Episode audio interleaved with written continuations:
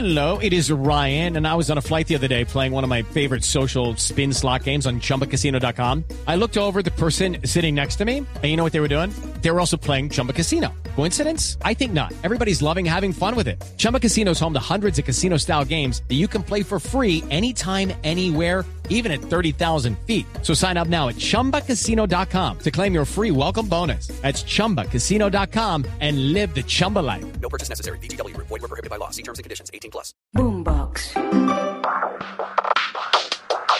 En este episodio de Como Como vamos a hablar de nutrición deportiva, vamos a hablar del entrenamiento mental y físico que deben tener los deportistas, no solamente profesionales, sino también aficionados. Vamos a hablar del trabajo emocional de los deportistas, de la motivación, de esa fuerza interna y de esa pasión que hace que los deportistas se caigan y se vuelvan a levantar, madruguen todas las mañanas, tempranísimo, a montarse en esa bicicleta, a prepararse para esa maratón, a correr esa triatlón. Vamos a hablar de deporte y de nutrición aquí en Como Como. Y está con nosotros un invitado que es de lujo que nos va a acompañar en esta temporada y yo estoy feliz de tenerlo aquí. Les cuento que él es el doctor Patricio Uribe, él es psicólogo conocido por ser integral, por trabajar con todo tipo de personas y de problemáticas, autor de libros como La dieta de Matusalén, La nueva medicina emocional y coautor del detox urbano que ya tuvimos aquí en nuestro podcast de Como Como y por su trabajo con deportistas profesionales y deportistas aficionados. Así que vamos a meternos en ese mundo del deporte, de la nutrición, de la suplementación, la parte emocional y motivacional de los deportistas. Si que a usted le gusta este podcast, los invito a que se suscriban para que activen las notificaciones. Nos pueden encontrar en Boombox y en las diferentes plataformas de podcast. Los invito a que busquen ahí en Spotify como como, se suscriban y me den estrellitas, que esa es mi motivación para seguir haciendo este podcast.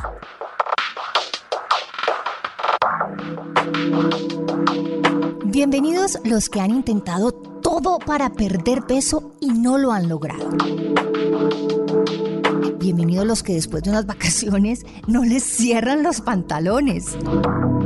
Bienvenidos los que han atentado incluso contra su salud queriendo adelgazar. Bienvenidos los que se sienten mal con su cuerpo y no saben qué hacer.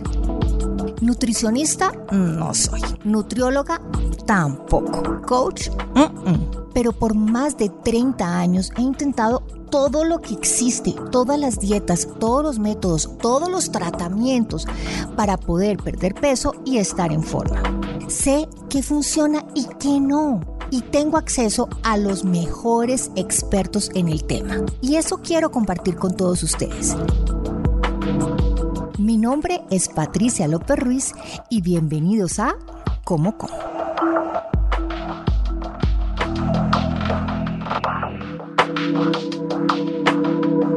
Y ahora sí, a hablar de nutrición deportiva.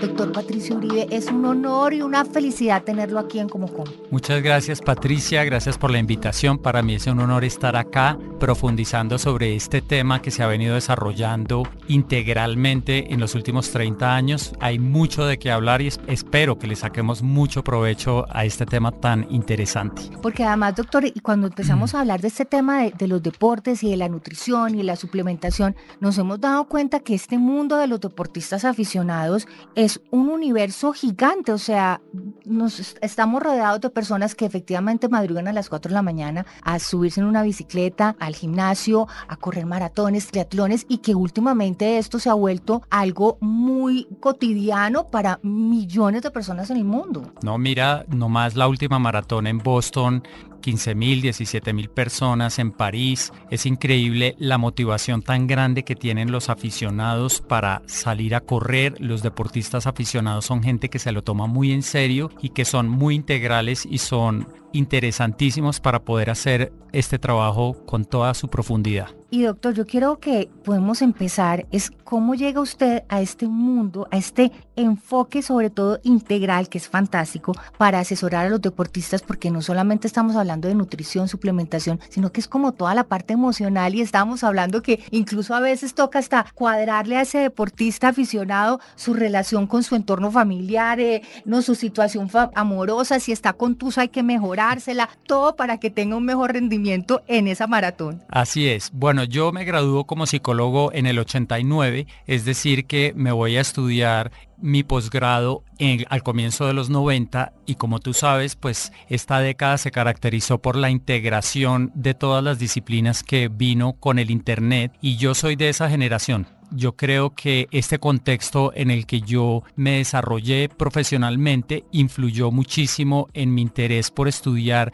los temas nutricionales, de suplementos, de psicoterapia, de trabajo con la mente, para poder hacer un trabajo realmente holístico y poder llegar a una mayor profundidad en el trabajo con todo tipo de personas, entre ellas las personas de alto rendimiento. Y estudié en Kripalu Center en Massachusetts, donde parte de mi currículum era poder desarrollar, digamos, protocolos para ayudar a todo tipo de personas con depresión, ansiedad, temas psicológicos de sentido de vida, pero también personas de alto rendimiento en distintos ámbitos. Y ahí es donde entran los deportistas dentro de esta categoría de gente de alto rendimiento que dedica su vida a desarrollar su máximo potencial en un área específica, en este caso el deporte. Pero doctor, entonces usted desarrolla todo este plan maravilloso para asesorar a todas estas personas de alto rendimiento altísimos ejecutivos, libretistas, cantantes, bueno, gente así que tiene que tener un rendimiento al máximo.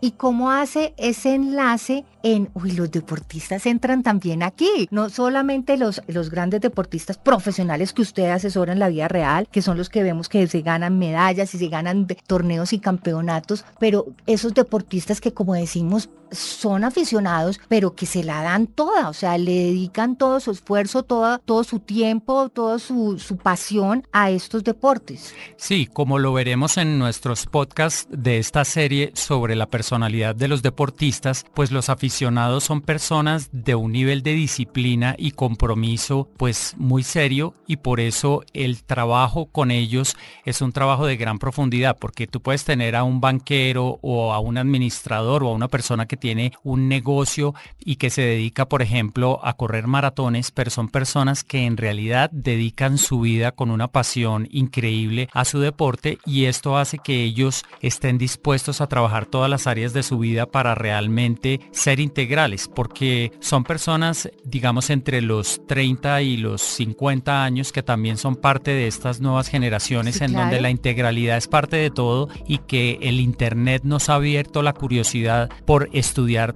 realmente y profundizar en muchos temas que estén conectados con nuestros intereses particulares. Entonces es, digamos, una gente con un potencial y una receptividad extraordinaria también para desarrollar este trabajo. Y una disciplina rigurosa. Y, y a propósito de esto del Internet, yo creo que también como el mundo se ha vuelto tan chiquito, digo yo, porque estando aquí uno se puede inscribir en la maratón de Chicago, se puede inscribir en la maratón de Boston, puede correr el famoso, las personas que hacen el Tour de France, el Tour de Francia para amateurs y, corren las mismas montañas y todo esto está al alcance de un clic en el computador. Y entonces para esta gente que vive de esa pasión, hacer ese tipo de aventuras y hacer ese tipo, tener ese tipo de retos se ha vuelto pues muchísimo más al alcance de sus manos. Pero doctor Patricio, hablemos de nutrición porque yo creo que todos nuestros oyentes están diciendo, bueno, ¿cuándo me va a decir que lo que puedo comer? ¿Cuándo es que me va a decir lo que no puedo comer? Bueno, ¿qué me va a decir del trago? ¿Qué me va a decir de la, de la, de la hidratación? Etcétera, etcétera. Pero miremoslo, miremos la alimentación y la nutrición deportiva como en un contexto. ¿Cuál ha sido el desarrollo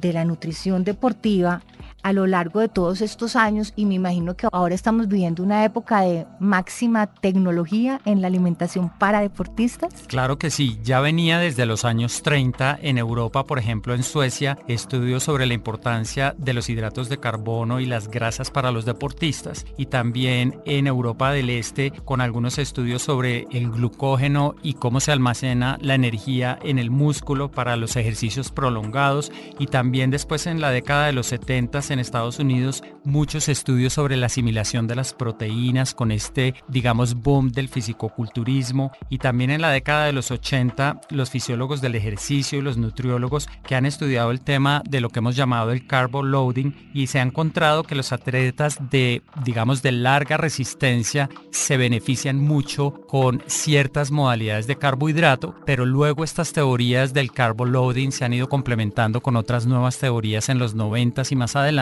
sobre la eficiencia de las dietas altas en grasas de buena calidad, que de eso estaremos hablando, para poder tener una energía de excelente calidad, especialmente para los trabajos deportivos de largo alcance. Pero si vamos, digamos, y analizamos hacemos una mezcla de todo eso desde que empezaron que los carbohidratos, las grasas buenas, etcétera, hoy por hoy el tema de los carbohidratos sigue siendo un tema que, que es muy clave en el momento de cuando las personas se preparan para un gran esfuerzo eh, físico e incluso para recuperarse después. El famoso kit que le regalan a todos los que corren la, una maratón. Le empacan una bolsa de espaguetis, le ponen un banano y, y una bebida de estas de, llenas de electrolitos. No, ya lo veíamos desde décadas atrás con todos los, los ciclistas, por ejemplo, italianos y su dieta a base de pasta o los ciclistas colombianos con, dieta a base de panela y papa. Entonces ya lo veíamos y por supuesto este campo ha ido desarrollándose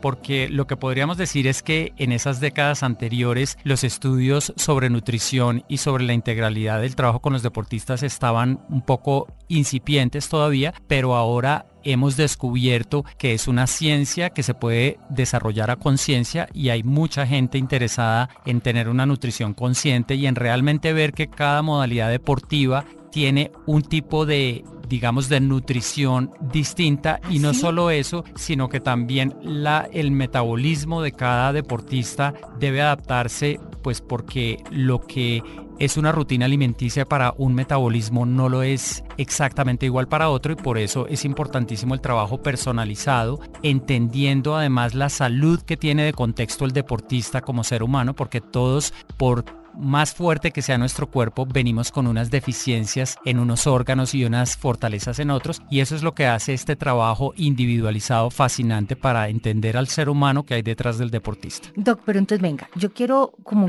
visualizar esto. Un deportista aficionado cuántas, no sé, cuántas horas a la semana puede dedicar a, montar en bicicleta o a entrenarse para una maratón o una triatlón. O sea, ¿cómo es, digamos, ese, ese contenido calórico que, que va a estar consumiendo? Pues podemos ver deportistas aficionados tan serios como, por ejemplo, un atleta que corre entre 80 y 120 kilómetros a la semana en entrenamiento. Entonces, vemos que es un gasto de energía bastante considerable nomás en el entrenamiento y si a eso se suma digamos eh, la competencia pues entonces estamos viendo una demanda de energía grandísima. Y eso nos, nos trae a un tema central aquí que es de dónde va a sacar esa persona la energía, porque uno de los problemas que vemos con los atletas, tanto aficionados como profesionales, es que hay una ecuación que tenemos que tener en cuenta y es la consignación, la, el, el meter energía eficiente en el organismo versus el gasto de energía en el entrenamiento de la competencia, como la cuenta bancaria.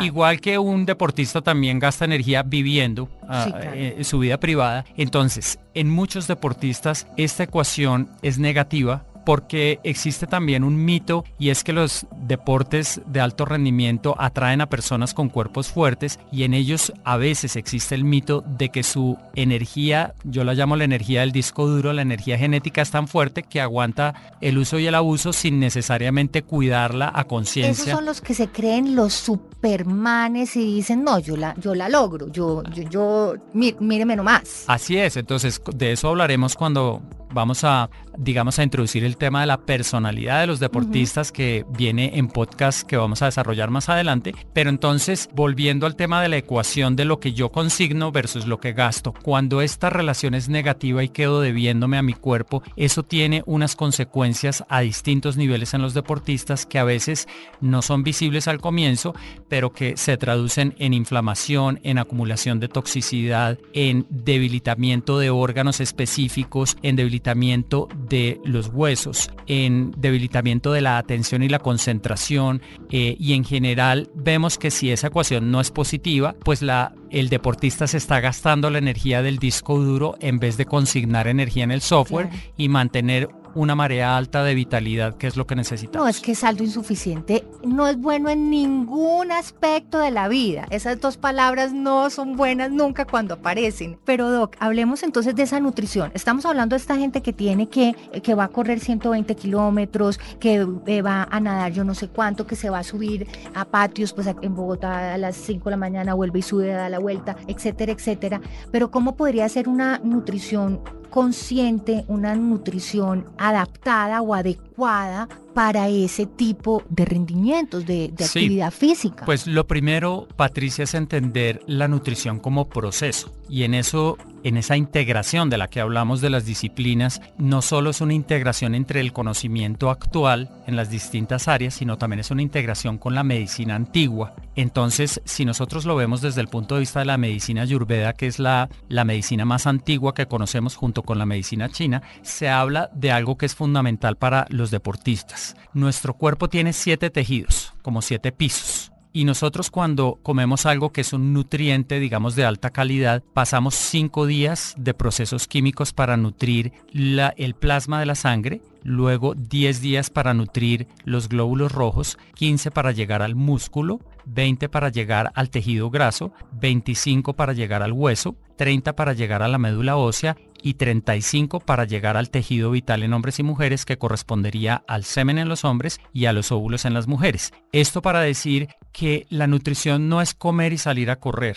Para una preparación de una maratón, el tiempo mínimo para llegar a nutrir y a reestructurar la nutrición de todos los tejidos del cuerpo, el tiempo mínimo para darle una capa de nutrición a todos los tejidos serían 35 días. O sea, el que se toma, el que se come el platado de pasta la noche anterior no le está sirviendo de nada. Claro, eh, exactamente, porque nosotros hemos hecho el experimento con maratonistas, por ejemplo, de eh, la noche anterior comer poco e incluso esa mañana lo hicimos ahorita con un eh, corredor en, en, la maratón de Boston, en donde realmente la maratón iba a empezar a las 10 de la mañana su lote y entonces no era eficiente para la carrera ocupar su energía digiriendo y entonces es entender que nosotros no estamos corriendo con lo que nos comimos el día anterior, estamos corriendo con un patrimonio energético que está en todas las células de nuestro cuerpo, en todos los tejidos, que es un proceso de largo plazo como lo es construir, digamos, un patrimonio financiero en una empresa. Sí, esa consignación hay que irla haciendo de a poquitos. Exacto. para que tenga intereses, para que eso se vaya volviendo popocha, esa cuentica esté bien buena. Pero en ese mismo orden de ideas, Doc, si yo 35 días antes me tengo que preparar nutricionalmente para este tipo de exigencias físicas, para correr una maratón, correr una carrera, eh, una triatlón, etcétera, si yo en esos 35 días de pronto tengo un desliz, pequeño desliz, entonces yo pierdo todos mis 35 días de, de capas, de alimentar mis diferentes capas? Claro, aquí, aquí no buscamos la perfección, sino digamos lo mejor es enemigo de lo bueno, pero buscamos si ir, digamos, construyendo los tejidos de un deportista con el tiempo, entendiendo que es una disciplina y que hay, y sobre todo lo que yo le digo a los deportistas, mientras usted esté en su casa, usted puede controlar las variables. Y cuando usted sale de viaje, hay muchas variables fuera de control.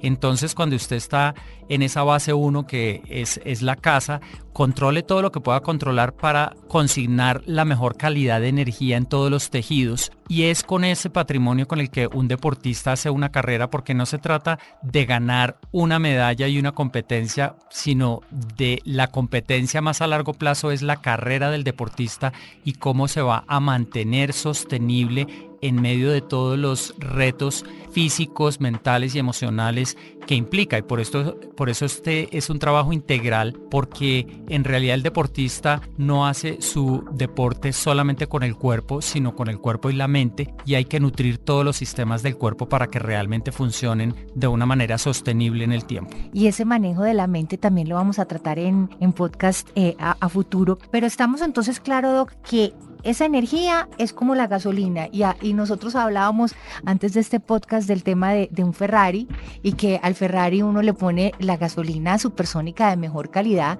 para que funcione bien. Y así sea un Ferrari, si usted le pone la gasolina así baratóngola, él no le va a funcionar como tiene que funcionar ese Ferrari y nosotros tenemos que ver nuestro cuerpo como si fuera ese Ferrari y más todavía pues estos deportistas que se están exigiendo estos altos niveles. Pero ¿cómo podemos darle esa super mega energía de Ferrari a nuestro cuerpo para esas, para esas competencias y para esas exigencias deportistas? ¿Cómo se produce esa energía eficiente? ¿Cómo se produce esa energía de altísima calidad? Tenemos que entender que lo que estamos nutriendo no es el cuerpo global, sino cada célula de nuestro cuerpo. Y no estamos nutriendo la célula específicamente, sino aún más profundo, estamos nutriendo la mitocondria de las células y esa mitocondria es como el motor que le da funcionamiento vital a todo el cuerpo. La mitocondria es, para explicarlo en palabritas que a mí me encantan, es como lo que produce la energía del cuerpo. Ahí se produce toda la chispa, toda la energía de nuestro cuerpo para todo. De acuerdo, entonces cualquier nutrición que nosotros concibamos tiene que entender cómo funciona una mitocondria, qué come una mitocondria para poder funcionar bien, cuáles son las gasolinas, la materia prima que necesita para realmente producir energía vital y es como una chimenea como una hoguera exactamente igual que para tener una llama fuerte necesita oxígeno y luego necesita madera y necesita de pronto papel. Y entonces ahí podemos entender cómo funciona la combustión porque la energía vital no es distinta de una combustión de fuego que, que es vitalidad. Y por eso la medicina ayurveda habla del agni, del fuego vital. Entonces nosotros estamos en realidad yendo dentro de la mitocondria de cada órgano del deportista a llevar a todos los siete niveles de profundidad en su organismo una producción de energía óptima. Una es como cuando uno sincroniza un carro para que su combustión esté óptima y eso es lo que estamos haciendo a nivel de la mitocondria. Pero propongo que ya eh, profundizaremos el tema de la mitocondria, que el primer nutriente de la mitocondria es el oxígeno y que hablemos de la importancia del oxígeno y es todo el tema del pH y de las dietas alcalinas y de ahí entramos y es entender efectivamente eh, cuáles son esas necesidades y qué necesitas esas células para generar esa energía que nos va a dar la superpotencia para rendir. Exacto, y eso nos lleva al tema más básico de la nutrición de un deportista que es el alimento básico, el nutriente básico para la vida y la vitalidad del organismo es el, el oxígeno, antes que cualquier otro nutriente. Y el oxígeno viene no principalmente en este contexto con el aire puro que podríamos respirar. respiramos. Esa es una parte, pero es mucho más intrínseco a la célula el oxígeno que viene con cada bocado de alimento, de comida y cada sorbo de hidratación que yo meto en mi cuerpo porque el valor fundamental del pH de cada alimento y de cada eh, sustancia que yo meto en el cóctel de mi cuerpo tiene un valor de pH y esa es la base de todo lo demás. Si el cuerpo no tiene oxígeno a través de las sustancias que ingresan a él, será un cuerpo ácido para empezar y entendemos que vivir crea acidez metabólica y con mayor razón un deportista crea grandes cantidades de acidez metabólica y nosotros tenemos que contrarrestar esa acidez metabólica que es gasto de oxígeno, digamos, invirtiendo grandes cantidades de oxígeno en la ecuación. Entonces, una hoguera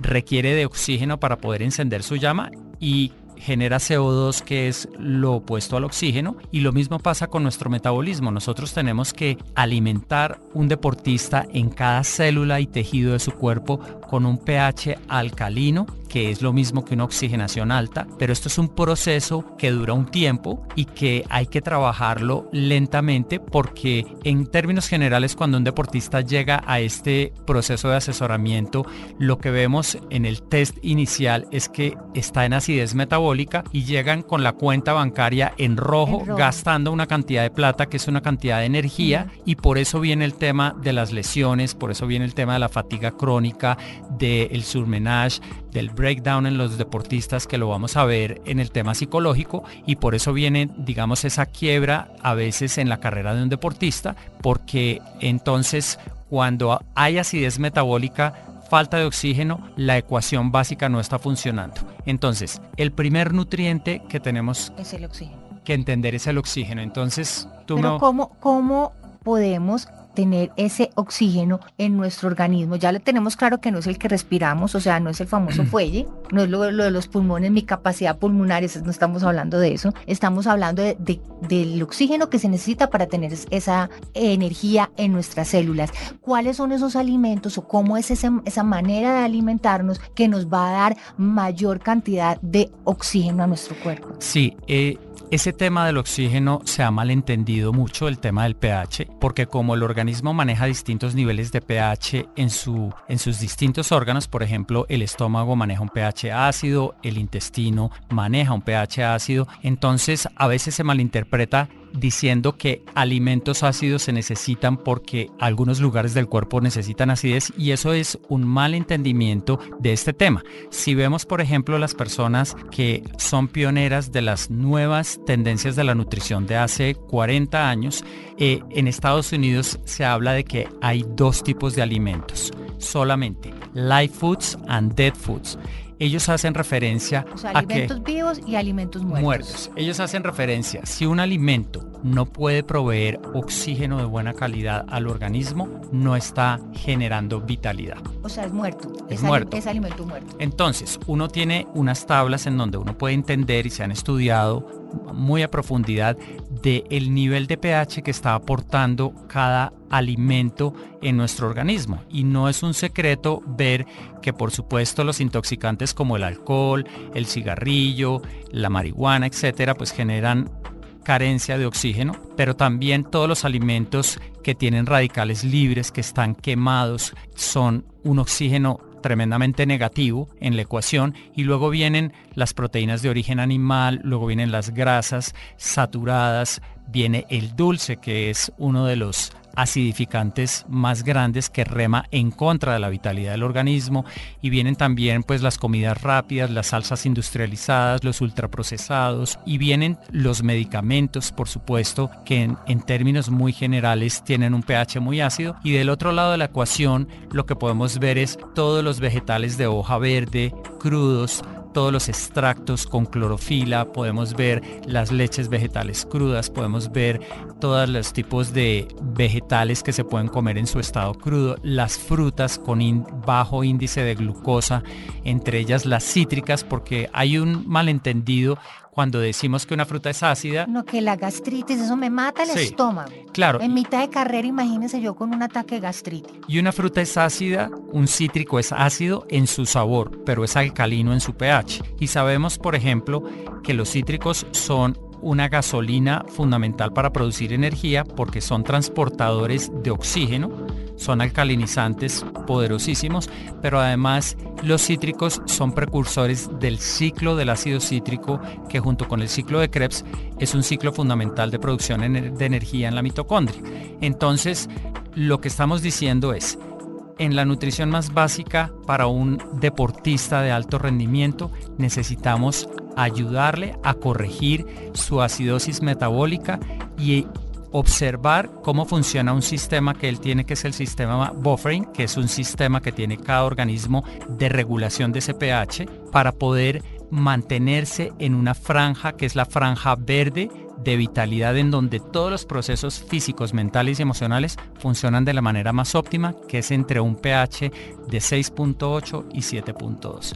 Pues yo creo que tenemos tanto, tanto tema porque nos queda por hablar el tema de los alimentos que no pueden faltar en los deportistas. Eh, quiero que hablemos de los deportistas vegetarianos, cómo hacen para, para lograr tener toda esta energía. Quiero que hablemos del alcohol, de, de la sal, de, del café, de las bebidas energéticas, de la hidratación y de hablar de todo lo que tiene que ver esta alimentación y esta nutrición inteligente con el desempeño de los deportistas y toda la parte también mental y de motivación. Así que tenemos muchos, muchos podcasts para seguir en esta nueva temporada de Cómo Como. Doctor Patricio Uribe, dejamos en punta porque tenemos mucho de qué hablar, ¿cierto? Así es, Patricia. Este es solo el comienzo de todo lo profundo que hay en este tema del asesoramiento integral con los deportistas para generar una vitalidad física, mental y emocional equilibrada en donde alcancen su máximo rendimiento sin sacrificar su salud a todos los niveles. Así es que esto es como como para deportistas y los esperamos en un próximo podcast y les recuerdo nos pueden encontrar en las diferentes plataformas de podcast como Boombox, como como y me dan la estrellita, se suscriben, activan notificaciones y nos escuchamos aquí en un próximo podcast hablando de nutrición y en este caso de nutrición para deportistas.